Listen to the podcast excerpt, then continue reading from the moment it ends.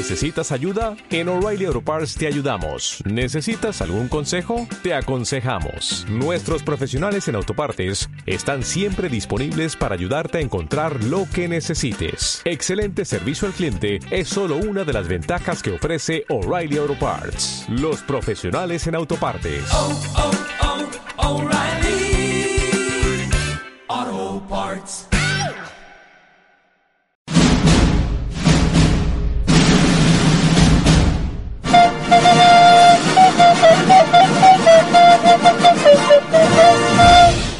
Al cine con las amigas es presentado por Eucerin Sun, un protector solar para cada necesidad. Hola, hola, hola, ¿cómo están? Bienvenidas, bienvenidos todos ustedes al cine con las amigas en un capítulo que no es de cine sino de series, aunque también son personajes que hemos visto en la pantalla grande. Ya vieron en el título que hoy hablaremos de la serie Sensación Merlina que la está rompiendo en Netflix y en el mundo. Pero antes, como siempre, le vamos a dar un gran aplauso a Eucerin que nos acompaña con su línea de protectores solares para controlar el sol y los efectos que este tiene en nuestra piel. ¿Ya eligieron el suyo para este verano? Bueno, y para el día a día en general, porque mucha gente dice, "Mm, no me quiero poner protector solar porque quedo pegajoso y, y no, po. Hace rato que evolucionó la tecnología de los protectores solares y encuentras para el día a día para que no te afecte, incluso para reemplazar ciertas etapas de tu maquillaje. Recuerden que tanto Oil Control como Pigment Control y Photo Aging Control tienen dos ediciones con color, el tono medio y el tono claro. Y si el claro es demasiado claro para ti y el medio es demasiado oscuro, puedes hacer ahí la mezcolanza. Y si no quieres con color, también tienes la opción de usar el sin color. Recuerden que Oil Control es perfecto no solamente para controlar el sebo y el brillo, a mí me encanta para usarlo para retocar durante el día, sino que además como tiene L-carnitina, te ayuda con el uso prolongado a ir controlando la producción de sebo de tu piel. Y Pigment Control tiene tiamidol, ese ingrediente maravilloso patentado por Eucerin que no solamente ayuda a prevenir las manchas producidas por el sol, sino también a difuminar hasta desaparecer de a poquitito en su gran mayoría las que ya tienes. Y si tu problema es la piel más o menos seca o ya tienes algunos signos de la edad o sientes que tu piel es más madura, por decirlo así, Photo Aging Control es tu opción. ¿Qué se puede decir que no se haya dicho de Eucerin? Puras cosas bonitas, no solo que me acompañen en mi vida diaria, sino que además los dejo invitados a que aprovechen que en esta época salen packs. Siempre Eucerin tiene packs en esta época y pueden ahí encontrar versiones más chiquititas, etcétera, y para que vayan conociendo toda la gama de productos de Eucerin y mis favoritos personales siempre son los protectores solares. Un gran aplauso nuevamente para Eucerin que nos ha acompañado mucho en este podcast de cine. Y alguien que usa mucho protector solar, creo yo, es Merlina. Merlina, reina de las góticas, porque hay que mantener esa blancura pálida. Ah. Pero hoy acompañándome en este capítulo tengo una mujer, una mujer que amo. Ah. Una mujer que, que me acompaña en la vida, que me acompaña en este universo de los podcasts y que vio la serie antes que yo y ella me dijo, ¿sabéis que sí me gusta? Y yo le dije, ¿sabéis qué? Hagamos un podcast de Merlina. Así que la invité y acá está ella, la mismísima, la chica de TV. Un aplauso para Cote, María José Castro, Lady Ganga, un aplauso. Hola, hola, Valeria Luna. Muchas gracias por invitarme a este podcast. a, a mi espacio. A tu espacio, sí, me siento honrada. Te demoraste en invitarme, ¿ah? Es que había que buscar el momento perfecto. Sí, te demoraste, pero estoy muy contenta que lo hayas hecho con esta, eh, no película, sino como tú decías, esta serie. Y me gusta mucho además que tú en este rol de conductora me invites a mí, que yo sea tu invitada. Me gusta ser tu Ah. invitada. Es que además hay que decirlo, Cote, bueno, es una mujer muy ocupada, entonces no siempre tiene Ah, tiempo para ver pero películas siempre o tengo tiempo series. para ti. Eso sí. Eh. ah. Pero no tanto para ver series, por ejemplo. Y cuando las ves y te motivan, ¡guau! Las veis de una.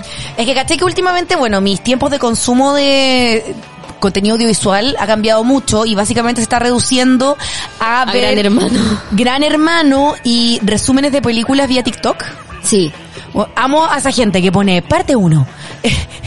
y ponen como... Igual yo caí un tiempo en el te lo resumo, el argentino que resume ¿Ya? película en YouTube, que sí, es penca decir, ah, yo vi la película, ahora te lo resumo. Pero él en particular, porque hay muchos canales que resumen películas, pero el humor de él es la raja. Bueno, a mí lo que me gustan de los canales de TikTok es que no necesariamente involucran humor, sino que te cortan la película. en- Parte uno, una mujer quedó atrapada en un ascensor. Nada hacía presagiar que iba a estar 48 horas junto a su asesino. Y después viene parte dos, estoy por inventando. Pero como, dos hermanas treparon eh, una antena eh, porque les gustaba Oh, hacer... esa película, no el de la antena, el no de la antena, ya, lo vi entero. El de la antena, las dos hermanas No tenía que caer ahí, ni siquiera el la resumen, me vi atrevo. en el resumen y agradecí esos resúmenes, así estoy consumiendo eh, series y películas, sé que no hay que hacerlo así, pero eh, tuve justo un espacio de tiempo para poder ver Merlina, me la devoré, afortunadamente la pude ver En dos días la viste. en dos días, vi como tres capítulos un día, cuatro capítulos otro, entonces lo logré. Y debo decir que hace rato eh, no me divertía tanto con una serie.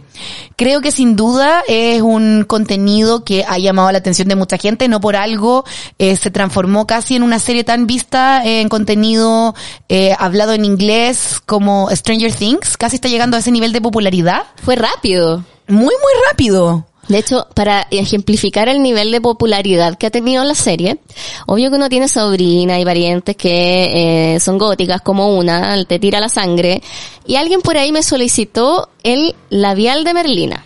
Valeria ¿Ya? investigó. Obvio que BuzzFeed investigó y yo caché gracias a BuzzFeed, ¿verdad?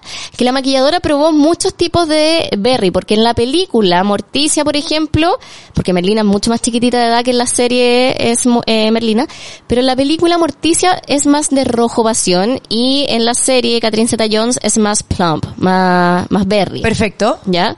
Y como es más grande, esta Merlina también tenía su labial, pero la maquilladora probó y probó millones de tonalidades hasta que llegó una que no es un labial, es un lápiz delineador de MAC Cosmetics y arriba le ponía un gloss. Y el tono en particular se llama Night Moth, así como polilla nocturna. Bueno, yo vi a tu ídola, Julia Fox. Por supuesto. Eh, eh, ¿Cómo es la frase que dice? Eh, actually did it myself. I did it myself. Yeah. So far masterpiece. Sí. Porque había mucha gente que estaba tratando de imitar este labial en TikTok Sí, y lo que hacían era a un gloss le ponían máscara de pestaña. Ah, claro. Y lo mezclaban y ahí lo, lo ponían. Y Julia Fox le decía, Amix, yo no hago gatekeeping. ¿Cachai ese concepto? ¿No? Gatekeeping es cuando tú escondes información para ti. Ah, Es como no te paso el dato. Como gate. Co- gatekeeping, Ah, claro. como gatekeeping, Claro, como guardándote como un gate. sí. Entonces, eh, ella dice, las amigas, no, no, nosotros no te hacemos Sí. gatekeeping. Entonces yo te voy a contar que este de labial es tanto tanto. ¿Cachai? Como ella tenía una marca de labial que no era conocida, era muy Ah, gringa, que Y tenía el, tono, efecto. claro. Y te decía, mm, yeah. Bueno, en verdad, did it myself". I did it myself. en verdad ya declaró la maquilladora que es este delineador que obvio yo fui al Costanera a buscarlo, fui a la tienda Mac, ya no quedaba. Obvio. Fui a Bluch Bar que estaba al lado, ah, porque tienen Mac, no tenían. Después fui a Falabella, no tenían. Y fue como, ¿what? Por Pero supuesto. online quedaba. Y espero, y ahí lo compré, y espero, obvio que me compré uno para mí también, espero que no me digan después, oye, no, en verdad no estaba en stock, fue un error, ¿cachai? Porque ahí me, me corto las tetas. Pero lo importante es que me van a ver de Merlina. Y personalmente esta serie me encantó porque la película a mí me encantaba de chica. Y como fue una gótica de los 90-2000. Pero gótica que leía Edgar Allan Poe, no la gótica gótica Lolita así como con maquillaje y producción, sino el tipo de gótica mío era más cercano a Merlina. Entonces encuentro que esta serie es full... eh, Gótica Girls, ese tipo de el, gótica. el gótica era Edgar Allan Poe, de hecho. La escuela Nevermore, el concurso de los barcos. Yo decía, this is my kind of goth. Perfecto. Yo nunca te fui gótica, te fui gótica, lo Si más tú eres como la amiga de la roommate. todo el rato. Yo soy Enid. De soy hecho, Enid. creo que la, la relación de ellas es muy amigas. Sí, sí, sí, sí, sí. Muy Enid. Ahora, yo creo que volviendo un poco a los orígenes, como tú decías, de que te había gustado la película en los 90, porque la película más exitosa de los Locos Adams, o la que todos recordamos un poco, fue en el año 90 y cuánto? Por ahí. 91, si no me equivoco. Yo tengo, donde protagonizaba, protagonizaba Cristina Ricci. Yo la verdad es que tengo pocos recuerdos de esa película, como no me acuerdo de la trama completa. Como, ¿tú ¿En te acordáis? Yo me acuerdo, Caleta, es que yo la vi mucho. Mira, la trama completa de la 1 es que aparece el tío Lucas que estaba desaparecido y lo habían encontrado por ahí. Él, él siempre era medio loquillo. Y es el único que se le sabía que tenía como poderes paranormales porque canalizaba la electricidad, ¿cachai? Entonces aparece este pero sin memoria y una señora lo trae y conforme va pasando la película, el hermano del que es Homero sospecha que él no es. De hecho no se acuerda de ciertas fechas, miente. Entonces la película va tratando de desentrañar esta trama que se descubre que la señora que había traído a este tío Lucas efectivamente era una casa recompensas que estaba buscando la plata de ellos. Ok. Más adelante, bueno, se desarrolla la película y descubrimos que en verdad sí era el tío Lucas y todo eso. Y cuando termina la película, pasa lo de, de que eh, Morticia está embarazada, dice. Entonces cuando viene la 2, que nuevamente el tío Lucas es full protagonista porque es esta casa, eh, esta viuda negra, toda rosada, que quiere casarse con el tío Lucas, lo enamora y en el fondo para matarlo y quedarse con la fortuna. Eh, aparece la guaguita. ¿Te acordáis de la guaguita que tenía bigote? Ah, la guaguita que tenía bigote. Sí, bueno, la, la, esta película efectivamente es del 91, año Sí, la- la 1991. uno. sí, la 1. Y bueno, hay una 3 que yo la encontré por ahí en un resumen, te lo resumo, con la Daryl Hannah, creo. Me acuerdo que Tim Roth, no, Tim Roth, no, ¿cómo se llama? El, el Pennywise original. El de Rocky Horror Picture Show. Ok, el Él Pennywise. era Homero. Entonces tú decís, ¿cómo un weón tan bacán de Real Pennywise estaba metido en esta mierda de película? Pero sí, pues en esa no pasó nada. Pero la Porque esa dos, se llamaba de, eh, espérate, la otra, la 2 es la de 1993. Sí. Se llama de eh, Adam's Family Value. Claro, porque ahí habla el tema de cómo empiezan a cambiar al tío Luca. Incluso hay una Ah, escena donde ya. cambian a la guaguita, ¿te acordás? Esta es la escena donde, ahora que estoy viendo escenas del tráiler, es la escena donde eh, Merlina aparece en este camping, o sea, en este eh, escuela de verano. Sí, porque esta, Sí. esta señora, que es la Joan eh, Cusack, que quiere casarse, empieza a, a meterse mucho en, en la familia, por eso se llama Family Values, y entre eso manda al campamento. y me acuerdo. Manda al campamento al Pericle y a la Berlina, y Berlina dice, onda, de verdad, vamos a celebrar Día de Acción de Gracia como si hubiese sido una gran gracia, cuando en verdad fue un genocidio. Mm. Y en base a eso también se agarra la serie. Que es una cuestión que con los años ha adquirido mucho valor, que en la época era un chiste gracioso y con el tiempo es como, bueno, Merlina tenía razón, fue un genocidio. Entonces, gran parte de la trama de la serie tiene que ver con este pueblo que era full peregrinos, que tenía una feria de peregrinos, ¿cachai? Es muy gracioso cómo la serie agarra muchas referencias tanto de las películas como también de los cómics. Y hay una cosa muy importante, porque yo no cachaba que esto, el origen era un cómic, para mí era la serie. Dios mío, Valeria, aquí encontré lo que decías tú de la otra película, de la de, eh, La se llama The, Family, The Adams Family Reunion, y Daryl Hannah Sí, pues es era Morticia. Es muy Es heavy. increíble verla con, de morocha. Y hermosa se ve. Sí, pero... Pero la película es pésima. Pero no, sí, y eh, claro, y Tim Curry es... Ese Tim Curry, eh, Tim Roth le puse una que ver. Tim Curry es... Es el Oye, Homero. Homero. Decís, con esta calidad de actores, ¿cómo podrían hacer algo tan malo? Bueno, Sí. para que vean. po. Bueno, y eso es la diferencia, además que todos los actores fueron nuevos. sí, po. Tampoco estaba la, tampoco estaba mm, Cristina Raúl, Ricci. Raúl Julia. Raúl Julia se llama el otro Homero. El otro mero eh, se llama El, el del Mortal Raúl Julia. sí. Raúl Julia, Sí. que, que después lo vimos en la película de Street Fighter. Never forget. Y bueno, hay mucha crítica con respecto a que eh, tanto el Homero de la serie en blanco y negro como el Homero de Raúl Julia igual eran sexy. Y este Raúl, este Homero de ahora decían que era chiquitito, latino, porque la gente es habladora. Pero la verdad es que si tú miráis los cómics originales de donde nace la familia Adams, es súper parecido al actor de ahora. Es muy heavy, es como de verdad. De hecho, después se hizo una película animada y también es más parecido al actor que se usó ahora. Y me encanta que se agregue esta, como esta el familia valor, latina. como el valor también de, De lo eh, latino. respetar lo original claro, como decís tú lo latino, porque hablemos un poco de las transformaciones de los nombres, porque la serie técnicamente se llama Wednesday, Miércoles. miércoles, y acá nosotros le decimos Merlina. Merlina. Es como el youtuber peruano que a ti te gusta. Hay un, hay un O eh, creador de contenido tiktoker. TikToker eh, peruano que tiene una polola que no sé si de estado de gringa o qué, pero le hace las frases. En tú le dice como, Tae, Claro. dale, Tae, Tai, Ta, Da, Nick, Nick, Titanic. Titanic. Exacto. Me encanta. Entonces Merlina también era como Wednesday. Merlina. Merlina. Sí, pues. Pericles. Es como, es home, home, Porque- alone, alone. Mi pobre, pobre angelito. Lo amo. Que lo que me gusta mucho además de esto, que ya, de Adams Family no se llama así, se llama Los Locos Adams. Sí, de po. También está la Merlina Wednesday. Wednesday. Sí, Wednesday. Que de hecho en el cómic ese personaje no tenía nombre y cuando lo pasan a la serie le ponen el nombre de Wednesday que tenía que ver con la canción que nombran en el primer capítulo. ¿Por qué se llama Wednesday? Nació en un domingo, un miércoles y dijeron, no, nació el viernes. pero le cantan la canción que describía a los días de la semana. Bueno, thing es cosa. La cosa. La cosa son los dedos. Es como, eh, thing es cosa, pero en verdad nosotros le decimos, le decíamos los dedos. Sí, pues le decíamos dedos. Dedos era, ¿no? Sí. Hoy mi cerebro explotó. ¿Era dedos? Creo que era dedos. Valeria, eh, sí, pues dedos. Y, eh, bueno, a Pericles, Pericles, Pericles. Pero el tío Cosa, que era el pelúo, Sí. no ¿Cómo le se llama decían en tío inglés? Cosa, po. ¿Cómo se llama en inglés el tío Cosa? Eh, el, el primo, primo It, creo.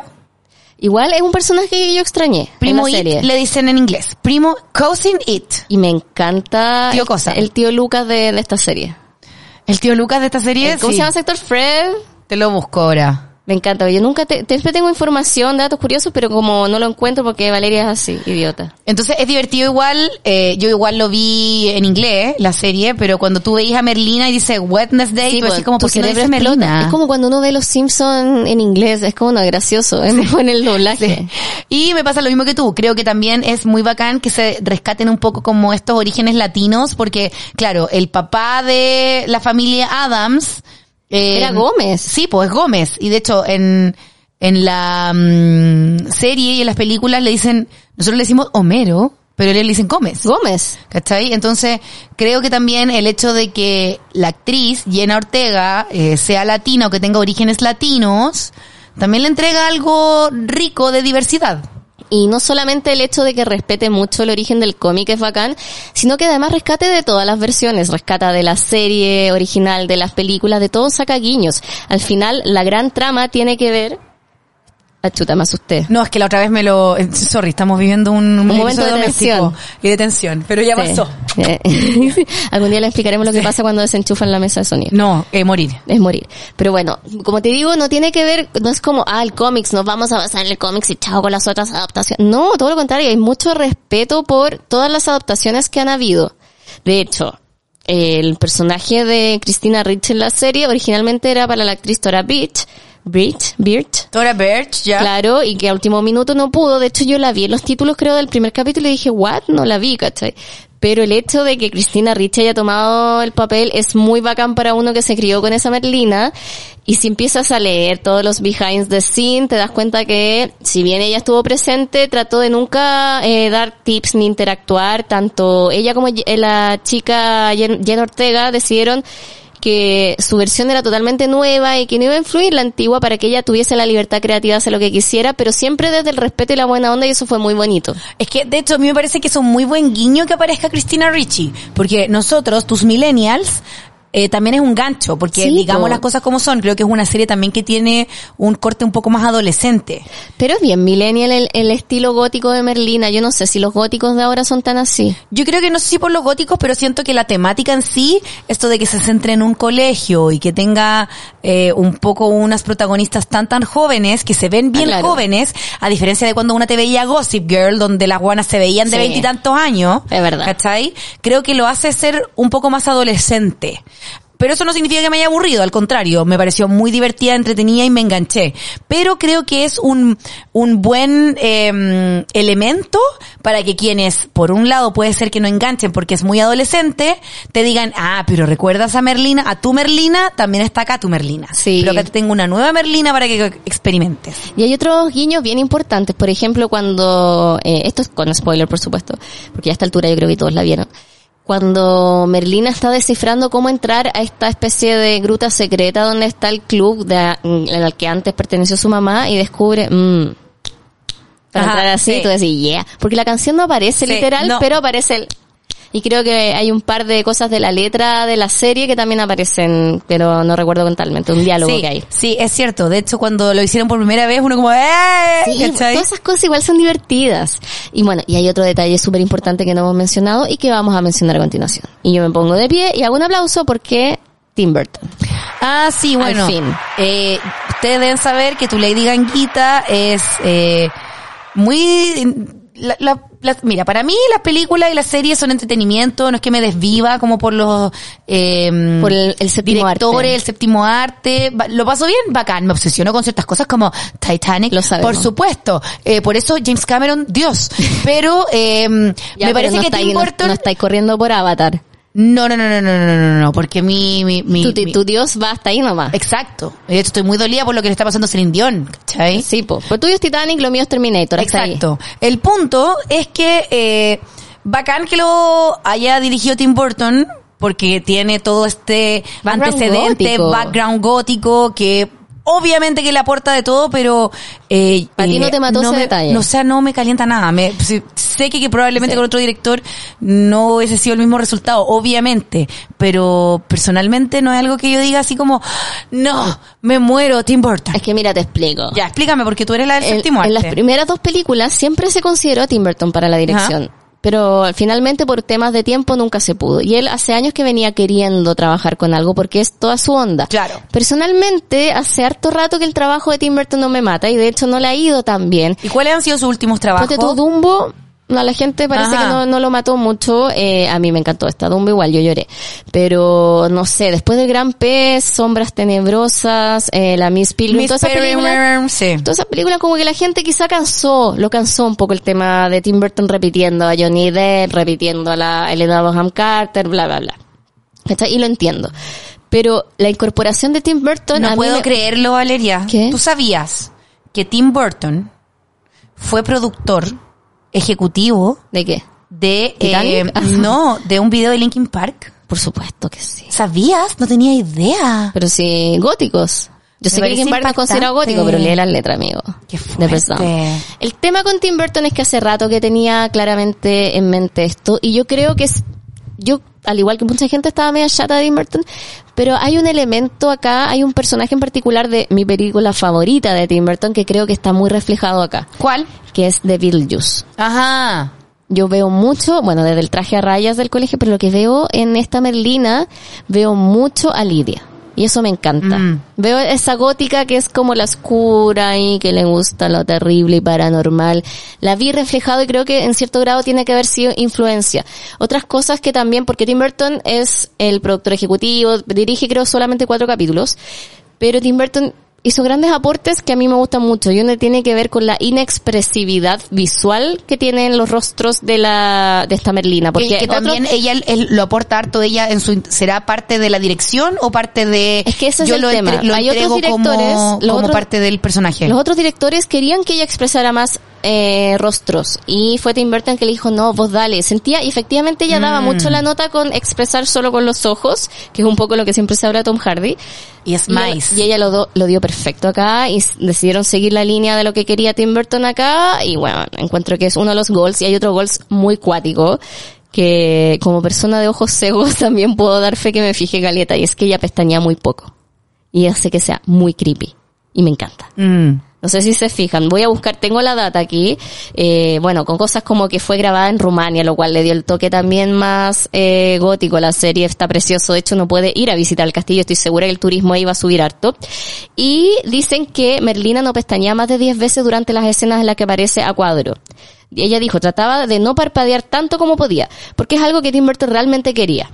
Y encuentro que la raja, lo logró y es el, creo que también lo vi en El silencio de los inocentes con Hannibal Lecter, él pestañea casi nada, que es una sensación media de tiburón, como Mm. estoy mega atento. Oye, hablemos de los personajes, porque también está la interpretación de Catherine Zeta-Jones Me como...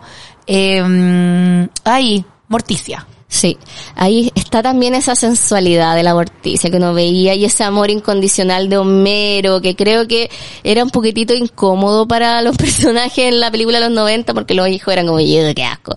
Pero acá se mantiene eso, como la hija y el hijo así como, bueno, ya están así como, esta hipersexualización de los papás como, bueno, stop. Algo que me gusta mucho es que los personajes que tienen un raconto están muy bien casteados. Sí. Como la, la Morticia joven, siento que podría haber sido Catherine Zeta-Jones cuando adolescente. Y el Homero también. Homero también. Está increíble. Sí. Y bueno, también tenemos a la Gwendolyn Christie. Gwendolyn Christie, que la amo, que es la directora del colegio, que de hecho ella dio una declaración que me encantó y al mismo tiempo me dio penita. Ella dijo que con este personaje es el personaje con el que se ha sentido más bonita de los que ha trabajado. Porque ella como es una actriz británica muy alta, muy grande, y eh, tú la miras y en la alfombra roja, creo que su pareja, diseñador también, La buena deslumbra, es increíble, ha estado en pasarelas, es muy alta y todo, pero la hemos visto en personajes que no tienden a ser tan sensuales, como fue su personaje de Brienne of Tart en Game of Thrones, o incluso el Lucifer que hizo en The Sandman, que también tenía un toque medio terrorífico, pero acá la vemos vistiendo, weón, alta costura, se ve preciosa. Muy 60 Mad Men. Yo debo decir encanta. algo, yo haya- yo soy, usted acabo de confesar que yo no soy muy de esto, yo no, no lo cachaba porque yo no, no he visto Game of Thrones, entonces no cachaba su personaje. Y Es uno eh, de los favoritos. yo no cachaba que ella era tan alta. Es Y, gigante. y cuando tú ves las escenas con Merlina, puedo admitir que parte de mí pensó que era eh, efectos ¿Efecto? especiales para demostrar que ella era muy alta porque todo esto de las... Eran criaturas. Claro. Pero ella es un eh, cambia formas, tampoco era necesario que fuera tan grande. Claro, pero yo me pasé el rollo. No, ella Después es caché muy como, alta. lo tuve que googlear. Y ahí caché que, claro, tuve la alfombra roja y es muy alta. Es brígida Mide y es uno- hermosa. Hay una infografía, de hecho, de ella que creo que mide 1,91. Después está Catherine Zeta-Jones que mide 1,70 y tanto. Berlina que mide 1,50 y tanto. No, y, sí es brígida. Y Cosa que mide 17 centímetros. No, ella me encanta su participación. Eh, hay dos personajes que yo extrañé. ¿Ya? ¿El tío Cosa? Tío Cosa ¿Ya? y la abuela. No me acordaba de la abuela. ¿Cuál la, era la abuela abuela? en la, la abuela en la serie en la película está... Abuela, la la la la la, la, la abuela es muy, abuela. fri- es muy freak la abuela, me acuerdo que era una vieja, es como la señora de los gatos de los Simpson y siempre estaba haciendo caldero, muy bruja. De hecho, hay un detalle que no está en otras interpretaciones, que acá está muy potente y yo creo que va a tomar más fuerza si es que aparece la bru- la abuela bruja en una segunda temporada, que es los, el hecho de que tanto Morticia como Merlina son clarividentes, que no está en las películas. Mm. Y es loco porque siempre hay un misterio dentro de esta familia, es por qué son así. Y ahora le dan un contexto y un poco Claro. una justificación al hecho de que son seres sobrenaturales. Y de que está normalizado por parte de la sociedad que, Que existen existan. este tipo de personas. Que los ¿cachai? tratan como el hoyo, los marginan, ya, pero existen. Mm. Eso es muy heavy. Oye, antes de que continuemos hablando y vámonos a un poquito más a la trama y lo que ocurre en la historia, quiero que hagamos una pausa con nuestros amigos de Mindy para eh, saber qué noticias han ocurrido este último tiempo en el mundo del cine y el espectáculo y qué estrenos tenemos en las plataformas de streaming, ¿te parece? Ok. Noticias al instante es presentado por Mindy. ¿Qué tienes en mente? Como ya escucharon Noticias al Instante, es presentado por Mindy, que nos tiene el siguiente eh, mensaje, recomendación, dato, ojo con esto. Este mes de diciembre te traemos un estreno para toda la familia, el nuevo audiolibro de Mindy, que se llama Fabulosamente. Son 12 fábulas con historias para grandes y chicos relacionadas a conductas, hábitos e historias de corta duración que dejan moralejas para toda la vida. Puedes encontrarlas en Spotify como Fabulosamente y cuéntanos cuál fue tu favorita. Encuéntranos en mindy.cl y síguenos en arroba mindy-ps. Mindy, ¿qué tienes en mente? Un aplauso para Mindy que de ahora tiene, no, ¿es competencia? ¿Ah? No, mentira, tiene sus ahí audiolibros que pueden encontrar en Spotify. Me parece muy bonito esto, yo voy corriendo a escucharlos. Ahora sí, vamos con las noticias. Ojo, son las 100 mejores películas de todos los tiempos lo que viene a continuación. Sight and Sound, la prestigiosa revista del British Film Institute, fundada en 1932, actualiza cada 10 años y desde 1952 la lista de las 100 mejores películas de la historia del cine. La publicación ha lanzado su ranking eh, este año, el 2022, y el primer puesto lo ocupa por primera vez una película dirigida por una mujer. Un aplauso, por favor, estamos muy contentas. La encuesta se envía a críticos de cine, académicos y otros expertos de todo el mundo en un ejercicio imposible por reducir toda la historia del cine en los 100 largometrajes. Este año 1.639 participantes enviaron sus votaciones, casi el doble de los que participaron el 2012, y estos son los cinco mejores lugares. Con ánimo de amar, de Wong Kar Wai del 2001. Chow Mo Wan, editor casado, y su bella vecina periodista viven un romance después de descubrir la infidelidad de sus compañeros. La número 4 es Historias de Tokio de Yasuhiro Ozu de 1953. Una pareja que es Chis. Chishu Ryu y Chieko Hiyashiyama, hoy que me cuesta esto. Una pareja de ancianos japoneses visita a sus hijos, pero ellos no son tratados con respeto. En tercer lugar, por supuesto, El Ciudadano Kane de Orson Welles de 1941, que se trata de un periodista que se obsesiona con el hecho de comprender el significado de la última palabra que Charles Foster Kane dijo antes de morir. Rosebud. Para descubrir, ¿se dirá así Rosebud? Bueno, así soy yo, pues leyendo siempre los nombres mal. Para descubrir el misterio investiga a varias personas del pasado del magnate. En segundo lugar, la clásica Vértigo de Alfred Hitchcock de 1958, que se trata de un detective jubilado que tiene miedo a las alturas y que es asignado a rastrear a la esposa del rico dueño de un barco. Y el primer lugar es Jane Dillman, 23, Quai du Commerce, de 1080 Bruxelles. Obvio que no sé cómo lo dije. Por supuesto que lo he dicho mal. De Chantal Ackerman del año 1975. ¿De qué se trata? Jane Dillman, la madre viuda de un hijo adolescente, Sylvain, vive una existencia monótona, repetitiva en su pequeño apartamento de Bruselas. Hay que decirlo, no suena tan atractiva para una que le gusta el fuego y los magos y la sangre, pero si dicen que es buena, habrá que verla, ¿cierto? Ojo con los nominados a los Globos de Oro del 2023. A través de sus respectivas redes sociales, la Asociación de Prensa Extranjera de Hollywood ha dado a conocer la lista completa con todos los actores, actrices, películas y series nominadas para la 80 edición de los Golden Globes. La ceremonia se llevará a cabo el 10 de enero del 2023 en su ya tradicional sede en el Hotel Beverly Hilton de Beverly Hills y la conducción estará a cargo del comediante Gerard Carmichael. No lo cacho. ¿Lo conocen ustedes? Para el 2023, y a diferencia de la edición anterior, la gala será transmitida completamente en vivo a través de los canales de la NBC, así como su plataforma de streaming, Peacock. La transmisión regresa a la mencionada cadena después de un año de polémica cuando la NBC se negó a transmitir la, la ceremonia por falta de diversidad entre los nominados. Pedro Almodóvar por fin estrenará en el próximo Festival de Cannes su Wednesday Gay. El director fue invitado al podcast At Your Service donde conversó con la mismísima Dua Lipa sobre su actual proyecto cinematográfico Strange Way of Life. El film será protagonizado por Ethan Hawke y nuestro queridísimo Pedro Pascal y que ya empezó sus grabaciones. Y esta tendrá una duración de 30 minutos. Esto fue lo que dijo el director español sobre la trama de lo que llamó un western gay, lo que ha levantado comparaciones con Secreto en la Montaña, Stranger Way, eh, Stranger Way of Life que se centra en Silva, que es Pedro Pascal, un vaquero que visita a su viejo amigo, el sheriff Jake, Ethan Hawke. 25 años después de su último encuentro. Sin embargo, pronto descubrirá que no se reencontraron solo por amistad. Aquí están las declaraciones de eh, Almodóvar. Es un western gay en el sentido que es sobre dos hombres que se aman, explicó Pedro Almodóvar. Es sobre la masculinidad en un sentido profundo, porque el western es un género muy masculino. Aunque promete elementos clásicos del western, señala que hay un elemento queer no antes visto en el género. Tiene lo que la mayoría de los westerns no tiene, la clase de diálogo entre dos hombres que no creo que un western haya capturado. Pero eso no fue lo único que conversó con Dua, ya que además adelantó que el estreno de Stranger Way of Life será nada más ni nada menos que en el próximo Festival de Cannes que se llevará a cabo en mayo del 2023. Y seguimos con Pedro Pascal porque ya salió el tráiler final de la serie de The Last of Us.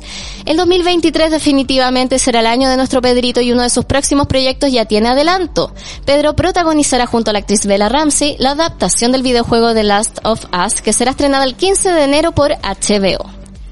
El video de poco más de dos minutos presenta a los personajes principales, Joel y Ellie, en un universo post-apocalípticos. Apocalíptico. Joel es un contrabandista y Ellie es la última esperanza de la, humanidad, ya que es una joven que podría ser la clave de la cura para frenar un virus que amenaza con acabar el mundo. Los destinos de Joel y Ellie se unirán para llegar hasta una cura en la que estarían trabajando algunos científicos y en donde la joven sería la clave al ser inmune al hongo que generó el fin de la sociedad como la conocemos. En el tráiler se aprecia que al parecer lo más peligroso no serían los contagiados, sino que las personas vivas que habitan en este mundo. Un clásico, siempre lo más peligroso no son los monstruos, sino los otros mismos. Ahora vamos con los lanzamientos de streaming. En Amazon Prime, el 16 de diciembre se estrena Nani, primera película de terror que conquista el Gran Premio del Jurado de Sundance, la ópera prima de la directora estadounidense Nick Yatu Yusu. Es un drama de terror psicológico en el que una inmigrante senegalesa, que es Ana Diop, trabaja como niñera, en Nueva York con el propósito de ganar dinero que le permita traer a Estados Unidos a su hijo pequeño, al que ha tenido que dejar atrás en su país de origen. Todo parece ir bien, pero una presencia sobrenatural invadirá tanto sus sueños como su realidad. Ya me tinco. Esto es en Amazon Prime desde el 16 de diciembre. En Crunchyroll se estrena la tercera temporada el 15 de diciembre de una serie que yo venía siguiendo y que la dejé botada. Tengo que retomarla. Se trata de Black Clover. En un mundo en el que la magia lo es todo, Asta y Yuno son dos niños que encuentran, se encuentran abandonados el mismo día en una iglesia. Mientras que Yuno crece demostrando tener unos grandes poderes mágicos, Asta parece ser la única persona en el mundo que no posee magia alguna. Eso no importa porque los dos jóvenes aspirarán a alcanzar el puesto del rey mago, que sería el que rige el mundo que, que rige justamente en el universo de Black Clover. Pero para ello tendrán que ser seleccionados primero por una orden de caballeros mágicos y hasta no tiene magia. Este estreno es parte de los jueves de doblaje de Crunchyroll y comenzaría su estreno el 15 de diciembre en Crunchyroll justamente. Personalmente a mí me chocó un poco la serie porque tiene un par de cosas bien cuestionables que se normalizan dentro de la trama, pero hay que decirlo, bien divertida. Es una Harry Potter Naruto de Japón. Se viene la tercera temporada de Emily in Paris en Netflix el 21 de diciembre. La tercera temporada de esta ficción sitúa a Lily Collins, Emily, en una encrucijada vital. La protagonista se verá obligada a decidir qué camino tomar, tanto en lo profesional como en lo personal. Aparecerán en los próximos capítulos Sylvie, Gabriel, Mindy, Camille, Luke, Julien, Antoine y Alfie, que son personajes que ya conocimos en las temporadas anteriores y que conquistaron un poco los corazones. Esto es Emily in Paris, tercera temporada, el 21 de diciembre en Netflix. Noticias al instante fue presentado por Mindy. ¿Qué tienes en mente? Ahora continuamos con el mundo de Merlina. Como yo te dije, me sentí súper identificada. Ah, hay Soy gótica, soy hay gótica. cachado la gente que está como, ahora todas se creen Merlina. Y es como, sí, déjeme, yo ya me creí Merlina cuando era chica. Me creía Meli. Me, cre- me creí toda. Déjeme creerme ahora Merlina de nuevo. Pero yo creo que eso pasa eh, bien seguido cada vez que aparece un personaje de la cultura Sí, pop que te la Harley llama la atención. la, Claro. la cruela. Déjame creerme todo. Todos se creen la Merlina. Y aparte yo justo tengo unos vestidos, dos vestidos que me compré el año pasado muy Merlina. Ayer andaba con uno y me dijiste, ah, Merlina.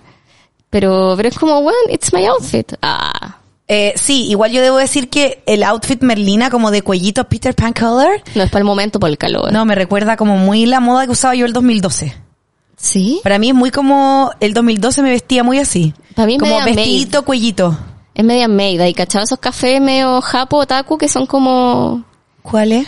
Como, ah, es que, bueno, yo he ido a como feria otaku donde de repente son como las maid las que te atienden en los cafés. Ah, ya, ya, las made, ya, sí, sí, sí, como Como las... eso, un sí. poco eso, pero eso así es la onda de mi vestido. Merlina no están así, está súper actualizado el look. De hecho, hay un detalle. Las otras Merlinas no tenían chasquilla y esta Merlina tiene chasquilla. Mira, qué buen detalle, pero sí se mantienen las trenzas. Sí, las trenzas son icónicas, pero la chasquilla es algo que lo incorporaron y que al principio de Inverton no estaba de acuerdo, pero después concesionaron ahí, o sea, como que se consensuaron y de hecho tiene, parece, tres kilos de laca esa chasquilla para que no se mueva. Oye, hablemos un poco de cómo, cómo parte la serie, porque igual parte de una manera bien icónico. Sí, es igual es hardcore, que es Súper como hardcore. porque de hecho en la película Merlina jugaba a practicar el tiro al arco con Pericles con una manzana en el hocico y la película, la serie parte cuando ella encuentra a Pericles que le han hecho bullying con una manzana en, el- en la boca y es como, weón, nadie más puede hacer esto que no sea yo. Y me encanta, igual es terrible, todo esto es Ajá. metafórico, no es que uno esté a, a favor de lo que hace Merlina, pero es muy divertido cuando ella llega con las pirañas a la piscina de los populares ahí, y la cara, es, es como el momento de la mayor La cara, sonrisa que le ve, como cuando Sí. cachai que va a reírse. Sí. Es notable. Sí, es notable y finalmente también eh, te cuenta como la historia de por qué Merlina llega a... mm, A, a, a- a Ne- a a- a Nevermore. Pero también, igual uno se pregunta, ¿por qué a la Merlina no la metieron antes al Nevermore? Eso mismo te iba a decir. Cuando parte la serie, yo digo, ¿por qué no estaba ahí? Primero es el colegio donde estaban los papás. Y segundo, ¿por Sí. qué intentaron normalizarla? Sí. Como Sí. que esa es la única patita que yo digo, guay. Y cuando llega y la presentan con la directora, como que se nota ahí que la directora había sido entre amigas y rivales con la Morticia, ¿cachai? Toda esa onda a mí me encanta. Como las viejas rencillas. Yo debo decir que a mí lo que no me gusta un poco, no me acuerdo si es que era tan fiel a la película, esta relación difícil madre-hija que hay entre Morticia y Merlina. ¿Sabes por qué? Es- es adecuada porque la, la Merlina de las películas es mucho más chica. Ah, ya es mucho más adolescente. Acá está con 15 años, primera vez que la vemos tan grande. O sea, en la serie es una niña como de 7, 9 años. Claro. En, en la película es de 12, 13 y acá tiene 15, creo 15, 16. Entonces estamos viendo la evolución del personaje en la historia, me parece fabuloso que, y lo normal es que se da una se pelea con la mamá. Que, claro, que finalmente cuando uno está más en la adolescencia tenís más rollos con tu vieja, po. Sí. El rollo de Merlina acá es que la mamá hace todo perfecto, es hermosa, es seca, era la líder de todos los clubs, ¿cachai? Y que tiene este rollo que mi mamá me manda a este colegio donde ella hizo todo bien para que en el fondo pagarme, ¿cachai? Cuando lo que le está diciendo la mamá es como, cabra chica de mierda, que yo lo pasé increíble, creo que lo pasé increíble nomás, ¿cachai? Y después te ahí dando cuenta y Morticia le dice, sí, yo tengo dones clarividentes, pero tú eres, weón, el triple, eres hardcore, no creáis que eres menos que yo, todo lo contrario, ¿cachai? Pero también ahí están los clásicos problemas de comunicación que uno vive en la adolescencia. Pero si esa es la, esencia- la esencia de toda narrativa, en todas las películas, en todas las teleseries, ¿cuál es, qué es lo que mueve el mundo? Los problemas de comunicación, la torre de Babel, que todos hablamos distintos lenguajes. Ah. Bueno, y hay un detalle que está generando un poco de funas a la Ortega, que hay que Ah, nombrarlo, que es el sí. baile. Ya. O sea, primero que todo, el baile le dio increíble, eh, esta coreografía que ella misma hizo, y a tal punto que se volvió un trend, pero con otra música, que es la de Bloody Mary y Lady Gaga. Sí, que me encanta porque ahora volvió, eh, digamos que justicia para Para Bloody Mary. eh, para Bloody Mary, para bueno, igual el disco mm, Born este disco Way. de Born This Way de Lady Gaga como que ha tenido igual justicia, como que siento que Art Pop Sí. es el que más ha sido No necesita justicia, necesita justicia. Pero amo que después de 10 años de su lanzamiento una canción vuelva a ser tan streameada y que hasta Lady Gaga haya hecho el trend. Pero igual es una versión media rápida, ¿o no? Sí, es como acelerada. Sí. Pero el problema fue cuando la Jenna dance. Ortega dijo, sí, lo hice y me sentía como el hoyo que estaba con COVID. Y es como, amiga, guárdate algo. Claro, eh, todo el rato, guárdate algo. Porque no se había sabido eso. Lo que pasa es que ella hizo la escena sintiéndose mal y le habían hecho el testeo y estaban esperando la confirmación. Pero ella dijo, no, COVID. que no, que voy a tener COVID. Sale de la escena, que con calera gente, y sí tenía COVID. Sí fue como, out. Todo a ¿Cuánta cuarentena. gente te habrá contagiado, mi niña? Bueno, igual pero yo creo igual- que es algo normal nuevamente dentro de las producciones que esto está ocurriendo. Y digamos que eh, no es garantía de que estar cerca de alguien de COVID que te dé. No olvidemos que yo estuve con Coté, con COVID, ¿te acuerdas que me tosiste en la cara? Grabamos un capítulo. Bueno, básicamente fuimos nosotras, pues, porque te acordás que yo me había hecho el test, estábamos esperando la confirmación. Sí, pues yo dije ya, yo Soy todo- Jenny Ortega. Yo te dije, ni cagando tenés COVID. Y yo grabé cagar la risa contigo, tenía COVID. Y me hice el test los días después y todo, y yo no tuve. Entonces, Sí. en verdad, la vida es un misterio. No Sí. estoy justificando a la niña, ni a la producción. Ni acoté grabando contigo Pero es cuando que, tenía bueno, COVID. La cosa está muy rara. Hay que decirlo. Igual decir que eh, se me va a acabar la inmunidad del COVID, weona. Yo creo que se me acaba ahora. ¿Puedo decir algo? Sí. Yo sé que todos estamos chatos de las vacunas, el COVID, viva la normalidad, bla, bla, bla. Pero si me dicen que hay una nueva vacuna, yo, yo voy. Ah, por supuesto, pero si ahora están vacunando, pues esta vacuna que, bueno, para Pero la no es para y todo, po. la de, mm, que es una vez al año. Igual quiero hacerlo. Por supuesto, eh, tírenme una vacunita. ¿Cierto? Bueno, igual, por ejemplo, hay lugares donde siguen manteniendo protocolo. Yo te puedo decir que en TVN, Ah. las maquilladoras maquillan con mascarilla. Sí, bueno, yo que estuve en hospitales, mi gran ejemplo, hospitales, eh, cuando mi tío está antes de fallecer. Ah, pero es que eso por protocolo, por protocolo, ahora eso, en- yo- a mí se me sí. había olvidado, llegué y fue como rayos, no tengo, y ahí me pasaron mascarilla y todo. Bueno, me pasó. Con Paolo fuimos al dentista el otro día. Eh, Ah. y quedaba en una clínica y fuimos y fue como chucha, no trajimos mascarilla. Y entramos en el lobby y nos dijeron, ¡la mascarilla! Y Sí, entonces po. nos quedó y ahí nos pasaron. Así que, bueno, A la yo gente tengo- yo te- huevona como nosotros nos pasaron. Yo tengo que ir al ginecólogo ahora pronto porque vale, va a tener que volver a tomar anticonceptivo porque ando muy activa por la vida. Ah, Bueno, y... ¿Qué tenéis miel? Eh, tengo miedo. Buena, pues, abajo. Bueno, y también pues se me había olvidado la mascarilla. Oye, hay otro detalle de la serie que quería comentar que tiene que ver con dedos. Ok, vamos con dedos. Dedos. Dedos que se ve muy bueno, muy real y, y claro, no sé si han visto en internet las imágenes del actor eh, vestido de azul con la mano moviéndola y uno Sí, dice, sí. ya cualquiera podría ser dedo y no, pues es un, un actor que es un mago, es ilusionista, entonces esa gente sí que mueve los dedos rápido. Sí, y encuentro bacán que hayan encontrado a un actor que interprete tanto. que sea como ¿Y tú a los magos? Pero es por primera vez que siento que está bien la existencia de los magos. Ah, son- no, pero me encanta la, la personalidad que tiene. Sí, Es un de poco hecho, el Salem de Sabrina. Es muy bacán la interpretación, que Sí. finalmente con puro gesto Y organiza de repente la- el cumpleaños sorpresa, está triste Me y lo encanta habla la relación que tiene además con Ednit, que es con la Sí, compañera de pieza. Oye, y hay un detalle con Edney, porque ya vimos a Merlina teniendo onda con este cabro que finalmente es el, el villano, eh, tiene onda con este otro cabro, ya. Pero Enid y ella, que es el chipeo que se ha formado en internet, es una relación que mucha gente quiere que se potencie. Y de hecho la, la actriz Jenna Ortega no ha descartado que mm, quizá por ahí va. Y muchos han dicho que sí, y sabéis que estamos en tiempo en que quizá debería armarse esa relación. ¿Tú qué opináis? Yo opino ¿O tú que, crees que la amistad entre mujer y mujer existe? por supuesto que existe la amistad entre mujer y mujer. Creo que es muy lindo el desarrollo que se da en esa amistad. Sí. Porque por un lado, tenías a una compañera que es completamente distinta a ti y está, están dentro de un contexto escolar donde son todos distintos. Entonces, no está ese rechazo inicial que tú podís creer que eh, a lo mejor puede existir porque son adolescentes.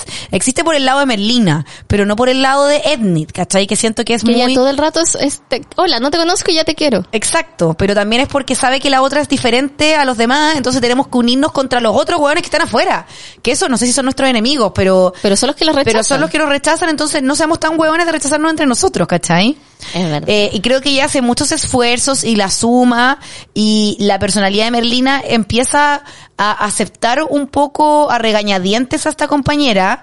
Por supuesto que el desarrollo de la serie te lo va demostrando y al final es, Es- cuando el abrazo. el abrazo y, y es como cuando yo te abrazo. De hecho, cuando lo vi dije, ¿acaso es como cuando con Coté nos abrazamos en el show?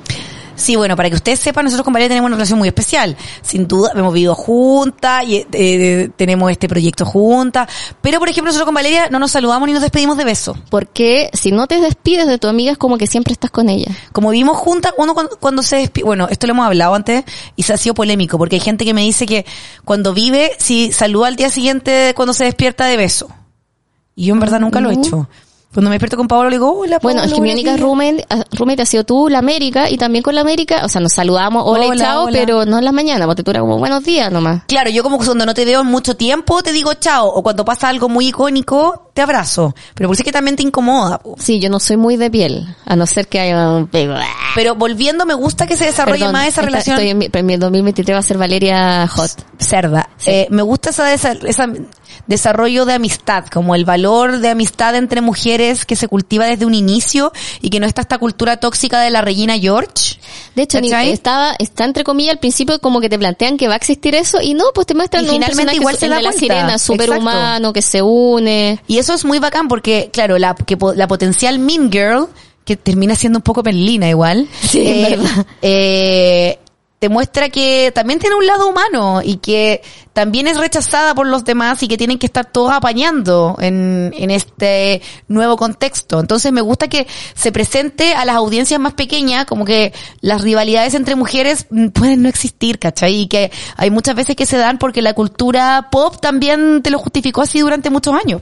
Ahora, yo hay un personaje del cual esperaba más y creo que espero más y creo que se desarrolle más, que es el chico de las abejas. Ay, Me es muy tierno él. ese cabro. Y sabéis que ya, como voy a dar la lata, pero yo ya dije, yo fui gótica en mi tiempo. Entonces, obvio que me creí Merlina. Y cuando vi esta serie, obvio que vi a la Valeria adolescente. Y cuando vi ese cabro, que era el que tenía el club de las abejas y súper así, esto es lo mío y pico y la weá. Yo dije, este es el tipo de weón que habría sido mi amigo en el colegio. Todo el rato. ¿En serio? Sí. Porque yo no era como, ah, me voy con los losers, ah, me voy con los populares. Era como, weón, el weón que yo sentía que era el buena onda, el cabro que tenía algo interesante, el él sabía caleta de abejas y todo. Yo hace poco estuve en Taconera en la feria y de hecho había una, una marca que trabajaba con abejas y te podía comer el pan, el pedacito del, como del panal. El panal, que, ¿y cómo, cómo se siente eso? es miel, exquisito, pero, Pero, ¿se la cera, duro? la cera cuesta tragarla. Era un poco como un chicle. Pero claro, como la Y colmena es la parte que es dura. Sí, po. Pero igual me la tragué y, me- y como que se me fue por el otro camino y me atoré y estuve así como casi muriéndome en el pobre stand y me tuvieron que dar agua. Pero, pero no sé, yo pensaba, anda, a mí me encanta la gente que le apasiona algo y que sabe tanto y te lo transmite. Yo dije como, este es el weón que habría sido mi amigo todo el rato. Y como una influenciable, ahí estaría Valeria comiéndose la miel, po. La miel, eh. la Pero- miel, Danita. Pero eh. cuando él sale en la- el último capítulo con las abejas a atacar, yo Sí. dije, bueno, yo igual esperaba que él fuera incluso más power todavía, así como que se descubría que tenía un superpoder para hoyo. Pero me encantó ese personaje. Sí, es un personaje muy lindo también porque te muestra de nuevo el poder de la amistad, ¿cachai? Me encantó él, ¿cachai? Ese como, no sé, me encantó ese personaje y a mí me dio pena igual Tyler, porque el cabro chico lo encontré bonito. ¿Sabéis qué? Yo también. ¿Puedo decir algo? Yo creo que, bueno, eh, yo generalmente no soy de esas personas que se da cuenta de los plot twists. Pero tú lo gachaste. Pero este me di cuenta. Yo también Dije, lo vi ah, Yo dije, esta es, la, esta es el personaje del malo, este personaje del monstruo. Lo adiviné como, no sé si en el... Son ocho capítulos. En el cuatro. Ya como en el, en el cinco ya cachaba. Claro, es sí. como de claramente esto. A mí me pasó con el de Cristina Ricci. Yo dije, no, no, no es la psicóloga, pues se parece demasiado Sí, de al hecho, cuadro. Yo al inicio dije, esta claramente es la mala. ¿A la psicóloga? O sea, no, eh, A la Cristina Ricci. En un inicio dije, pero fue un poco porque eh, son esos análisis tipo plot twist que te sorprenden. Entonces ¿sabes estaba cuándo? buscando el plot twist. Yo, poco. claro, yo decía, ¿es, o es la psicóloga o es esta? Y cuando caché fue cuando habían flores frescas en la casa. ¿Te acordás que van Sí. a la casa y dicen, ¿por qué hay flores frescas? Y la otra era experta en flores, pues fue como, ah, ya. Ah, ya, ya, claro, porque ahí te lo tratan de, de, de mezclar con la psicóloga. Sí, pues ahí te están diciendo es la psicóloga. Pero yo dije, no, por la que sabe flores es la otra. Ah, ya, mucho antes lo descubriste. ah, Mucho antes ahí yo sentí. Ya. Sí, pero, pero igual no me importó saber ese plot twist, porque uno todo el tiempo está esperando y lo sabe. Lo entretenido Claro. son las frases, el personaje. A mí me da pena por Tyler porque encontraba que el personaje, si hubiese sido como se presentaba, era muy lindo. Sí, claro, y tenía como todo este encanto de el cabro que no le importan las diferencias. No, y que tenía un pasado funeque porque había sido un bully también, había sido Mm. Claro. amigo de los bully y todo, ¿cachai? Pero por otro lado, tú no, o sea, al menos a mí me costó entender de por qué el cabro era tan buena onda desde un inicio con la Melina como por la que la encontró bonita, ¿cachai? Como ser tan Sí. amable. I want to believe in the love at first sight, pero no, no pasó. Me dio pena. Pero me encantó que él claramente sigue vivo, porque al final lo vemos en este camión como, ah, transformándose y se va a escapar. Y me da pena igual el, el papá de él tratando de luchar con esto. Claramente él estaba enamorado de su señora y ahí hubo un atado. Me gusta también que tuviera rencillas con Homero en el pasado y uno ve como que mm, acá se están limando esas perezas, ¿cachai? No sé, yo quedé con muchas ganas de saber qué va a pasar y obviamente va a haber una segunda temporada y, y no sé, el, el que a mí nunca me convenció es Xavier, que es el artista. Ah, ya, sabéis que a mí hacia el final me convenció un poco más, pero debo decirte algo, ahora que mencionaste lo de Netflix, que viene una segunda temporada, creo que esta serie me emocionó igual, tanto como cuando salió Sabrina en la primera temporada, que la Sí. encontré bien buena y todo. Pero ¿qué es lo que suele pasar con las cosas de Netflix? Se desinflan. Que se desinflan y que terminan cerrando eh, temporadas sin eh, terminar el ciclo, ¿cachai? Ponte tú qué es lo que pasó con Sabrina. Sí, fue La muy raro última temporada a mí me aburrí mucho, ni lo vi, como no, no llegué ni al final. Entonces ojalá que no pase eso con Merlina. ¿Sabes qué me pasó? A mí con Sabrina siento que había un lenguaje, bueno, yo había visto Riverdale las primeras temporadas y como cachaba que era ese lenguaje, me entretuvo y todo, pero tampoco me, engan- me engatusó tanto. Siento que todavía siempre preferí la de mi época. Me pasó con Stranger Things, creo que lo mismo que con esta, que es el, entre comillas, eh, televisión de autor. Cuando, en. Stranger Things también la gracia es que es, Stranger Things más que la historia que quieren contar, es la historia de dos hermanos creadores de una serie que quieren hacerle un tributo a su infancia constantemente. Por eso siempre es a propósito tantos guiños a tantas películas y tantas series. Y como está esa alma todavía, la historia evoluciona, tienen esa agua entrañable de personaje que hacen, aunque sean villanos, uno los quiere. ¿Cachai? Y eso se ha mantenido en el tiempo y por eso creo que quizá hay temporada mejor que otra, pero la cuarta a mí me encantó y siento que no hay flopeo porque hay un amor de los autores al trabajo y a lo personal que es, que eso es bacán. Y yo creo que la razón por la que quizá no vaya a flopear Es por lo mismo Tim por Burton. Tim Burton. porque, bueno, claramente parte de su historia, de su carrera, tiene que ver con su amor a lo gótico, al gabinete del doctor Caligari, a, a lo que, a, lo que fueron los locos Adams, ¿cachai? Entonces, cuando hay, entre comillas, cine de autor, que es lo que me pasó a mí cuando salió... Cine alemán. Ah, Cine alemán. No, pero ponte tú, no me refiero a cine alemán, también en, en cosas populares, es lo que me pasó a mí con Thor. A mí siempre me gustó el personaje de Thor, pero yo sabía que no era tan bueno hasta que llega Taika Waititi que es el que hace la 3 Thor Ragnarok, que yo había visto el cine de él y me encantó y estaba, y era él el que estaba ahí metiendo su humor. La 4 a la gente no le gustó tanto porque era demasiado él y ya estaban chato y eso es típico del público que se obsesiona con algo, se enamora, se enamora y cuando le dais de nuevo de eso dice, ah, ya estoy chato. Y lo odian. Lo que pasa con actrices como Jennifer Lawrence, como la, la Anne Hathaway, que es como, la amo porque es sencilla, amo, quiero más de ella y hasta que se saturan y la odio, váyase a la mierda, ¿cachai? Pero creo que en el caso de las series y cuando vemos eh, tanto amor en este tipo de cosas y te encanta tanto a, a primeras, eh, creo que mientras se mantengan fiel a Tim Burton y él no salga del proyecto, eh, le tengo fe. Mm. No sé qué opináis tú. Sí, sí, me gusta tu análisis. Me gusta tu análisis. Ahora, él no está en todo, está en cuatro capítulos. Y es productor y ejecutivo de los ocho ejecutivo. capítulos. Pero claro, ahí eres el showrunner, básicamente. Sí, pues y espero que él no se vaya de ahí. Em, ¿Qué más me ibas a preguntar? Íbamos a hablar sobre otros personajes. Sí, yo te iba a preguntar por Xavier, por Javier, que tú dices Ya. que igual te convenció después. Sí, me convenció, me convenció De después. hecho, Jenna Ortega con el actor van a sacar una película ahora sí, como de una Navidad. película romántica. Sí. Me gusta un poco que aparezcan nuevos rostros juveniles Sí. y que le den estos nuevos aires, ¿cachai? A, lo- al- a los protagónicos.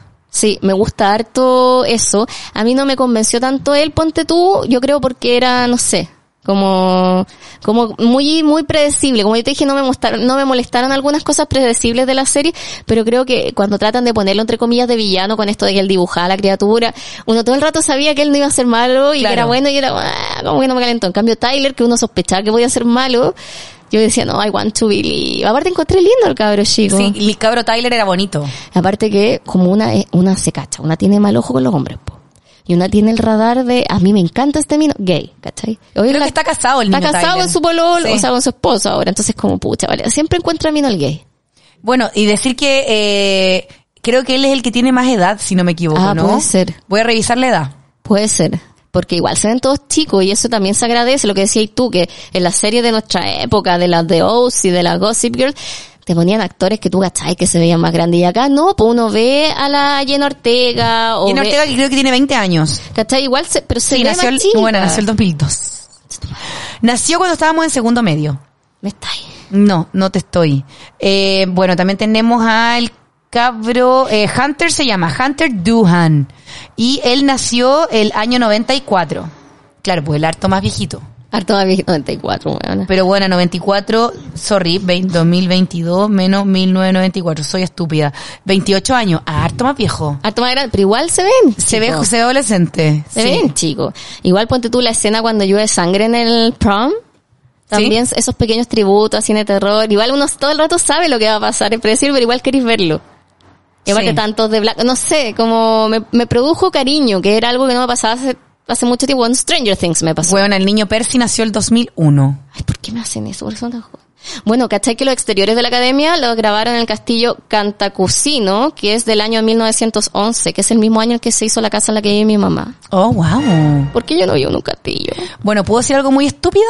¿Ya? Eh, la chiquilla que se llama Joy Sunday, que interpreta al personaje de la sirena que se llama Bianca Barclay. ¿Ya? Yo dije, oh, qué cuático su ojo y tuve que googlear si eran reales o no. Pero son lente de contacto. Sí, ¿no? pues, y caché que eran de contacto. Pero, perdón. era como, como No sé si era tan obvio, yo no sé.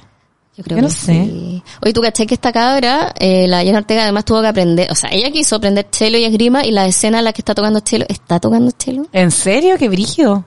Qué heavy ser talentosa, weón. ¿No? Bueno, igual si es que tenéis que prepararte para un rol que vas a básicamente estar expuesta a nivel mundial, por supuesto que tenéis que ponerle mm, todo el poder, po. Es que a mí me impactan estas cosas cuando uno cacha a la gente como estudia y se prepara para los papeles. Me acuerdo del caso del, de la serie de Jeffrey Dahmer, que yo no la quise ver porque me chocó un poco.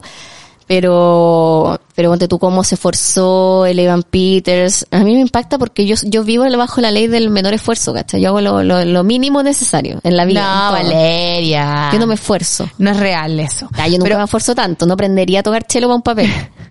¿quién sabe? Quizás sí. Ahí, es que Valeria, te dicen este el rol de tu vida. Bueno, igual yo decir que a Jenna Ortega la recordaba porque ella interpretó también a la joven Jane the Virgin. No cachaba eso. Sí, yo vi Jane the Virgin. Ah, es que yo no la vi tanto. No vi hasta el final, pero sí vi varias temporadas de Jane the Virgin. Yo sé que ella estuvo en Scream hace poco, la película, y, En You.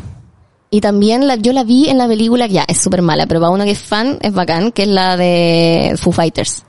Ah, no la viste. 666. No, es Ya. que yo encuentro que son puros chistes como, hay caleta de chistes con Pearl Jam, no sé, muy chistes de músico. Ya. Y ella, en la, la película se trata de que ellos están con un vacío eh, creativo hace rato y tienen que sacar un disco y el sello está hasta la corneta que no, no hagan esto. Entonces, el, el, como el manager creo les consigue una casa. Ya. Y la casa, dicen, graben ahí, es una casa acondicionada de estudio, aquí han grabado banda y todo. Y esta casa había muerto hace muchos años una banda. Ok. ¿cachai? Uno de los integrantes había matado a toda la banda. Y eh, la escena en la que parte la película es la Jenna Ortega siendo asesinada por uno de los de la banda. Y ella dice, ¿por qué? ¿Por qué? Está sangrando y grita. Entonces, entre eso y Scream ya la estaba como catalogada como, reina Scream del, Queen. claro, del, del gore. Sí. Pero yo decía, pues ¿dónde había visto esta cabra llena de sangre? Ahí, pues Ahí con los Foo estaba, pues, Fighters. ahí y aparece como fantasma en un par de momentos también. Bueno, es pésima la película, pero risa. me dio mucha risa y yo lo pasé la zorra. Porque aparte aparece el Taylor Hawkins, bueno. Taylor. y, y el Dave Grohl hace igual, es o sea, actúan como la corneta, pero igual me da risa. Es que igual es un poco para eso. pa- finalmente no pretenden ellos cuando hicieron esto hacer un Oscar, guana. Bueno, igual los que hemos seguido Foo Fighters los veíamos actuar siempre como en los videoclips, con Learn to Fly, y hay uno donde son abuelitos, que igual es media perturbadora. Y que según yo el beat de esa canción es como un reggaetón. ¿Cuál es? Puta, no me acuerdo el nombre, pero es una canción donde están en un asilo de ancianos. Y siempre me acuerdo de la entrevista de Dave Grohl diciendo, weón, este beat es bacán, ¿por qué nadie lo usa? Lo voy a usar. Ah, qué bacán, me quedó esta canción. Y pues le dijeron, amigo, Justin Bieber viene usándolo hace rato. Como, Esto es reggaetón. Y fue como, fuck. Maldición. Y, y claro, pues ellos tienen su rollo actoral. Entonces me encanta que haya estado Jenna Ortega y se ganó unos yumbitos para mí. Muy bien. Me, Jenna. me encanta que estos locos, no- estos nuevos locos Adams sean latinos. Me encanta que, que tengan respeto y usen tantas referencias a todo lo que han sido los locos Adams en la historia. Yo estoy esperando al tío Cosa, estoy esperando mucho más del tío Lucas. Yo creo que esos personajes van a, van a aparecer sin duda en la segunda parte. ¿Y quiénes lo van a interpretar? Además, o sea, no al tío Cosa, pero me refiero a, a, a la abuela. Ahí le tengo fe. A la, a la A abuela. la abuela. Tío Cosa, ¿sabes quién podría ser? ¿Quién? La Cami, la cantante. Tiene tanto pelo esa niña. Sí, Lo hablo desde la vereda de la envidia. Sí, eh, frondoso y ruliento y precioso. Ella, si se alisa, podría ser el tío Cosa. De hecho, estuvo... No, pero tío Cosa era, ah, era liso. Tipo, ¿Sí? yo siempre he pensado, no, mira, porque la, lo- los Locos Sam también tuvieron una serie animada en su momento con Hanna Barbera. Y siempre me he preguntado si tuvieron algo que ver el tío Cosa con los hermanos Macana, de los autos locos. ¿Te acuerdas de los hermanos Macana? verdad, verdad. Tienes toda la razón. Que tenían ese pelo también, pero eran como unos cavernícolas, no sé, Sí. tenían mazo. En mi colegio había unos Tienes hermanos. toda la razón. Habían dos hermanos que tenían el pelo largo y le decían los hermanos Macana. Me acabo de acordar de eso, como un flashback. Pero a mí me encantaba el tío Cosa. Y de hecho creo que es en la 2 que el tío Cosa se casa con una mina y tiene una guaguita, un peluita. Eh, oh. Y cosas estúpidas que me acuerdo. de lo- No sé por qué me gustan tanto los locos Adams. Yo, yo, bueno, siento que, claro, eh, para, como dices tú, le- una cuestión que le pegó a una generación y que gótica, de los góticas, y, y está bien que se vuelvan a hacer estos remakes. A mí me gustan los remakes. Mi mensaje para todas las personas Bueno. que están odiando porque todas las mujeres se creen Merlina es como, déjenos creernos Merlina, quiero mis trenzas. Bueno, igual decir que eh, Tío Lucas me encantó que fuese interpretado por eh, Fred Armisen. Es que lo amo él. Y encuentro que él fue era muy perfecto. inesperado, y era muy inesperado. Y perfecto para el papel. Sí, Porque él, bueno, es muy freak él. sí. Y Christopher Lloyd es el de las películas, creo, el, el, el doctor de Volver al Futuro, Doc. Exactamente. que también era como yo no me imaginaba otro actor que no fuera él, y, y bueno, me encantó. Y también me encantó el cast de Pericles. Encuentro que el cabro chico es adorable. Sí, es que eso era muy lindo porque finalmente que eh, tuviesen este como, este feeling como de hermanos. Lo tienen. Como- caleta. Encuentro que, que esa lección estuvo muy... Me encanta esa escena donde ellos están como, como hablando en el puente y están tirando granadas para pescar. Encontré como, oh, Sí, es como ese bonding. Y cuando dice que le echa de menos. sí, es como nadie me tortura como tú. Ajá. Porque igual son muy psicóticos estos personajes. Oye, Cote, quiero darte las gracias por haberme acompañado en este podcast para hablar de Valeria Gótica. Valeria, te agradezco mucho que me hayas invitado. Yo la verdad la pasé muy bien viendo esta eh, esta serie, conversando contigo y tengo altas expectativas de lo que se viene en esta eh, nueva entrega, porque así es una. Una recibe algo que fue trabajado por eh, muchas eh, personas por mucho tiempo, pero te quiere algo al tiro. Sí, pues uno lo consume en dos días. En dos días. Y ahora quiero, quiero más, que, que va a venir como en un año más para verlo en un día. Exactamente. Muchas gracias, Cote. Muchas gracias a todos los que nos acompañan acá en el, al cine con las amigas. Muchas gracias a Userina, Mindy, que siempre están con nosotros. Y queda un capítulo de esta temporada de este podcast. Oh, wow, se nos, se nos va el año, se, nos viene, va. se viene un recuento con lo mejor de- del año, lo peor del No, encuentro que este año ha sido un súper buen año en cine y televisión. Sí, ha sido un buen año, ha sido un año poderoso porque fue la reactivación post pandemia. Sí, así que estoy muy contenta y bueno, nos escuchamos en un próximo capítulo. Hasta entonces, cuídense. Cuida. Ah, no, ese es otro podcast. Ajá, ese- Ah. así es. Así que un besito a todos y nos escuchamos. Bye. Bye, bye.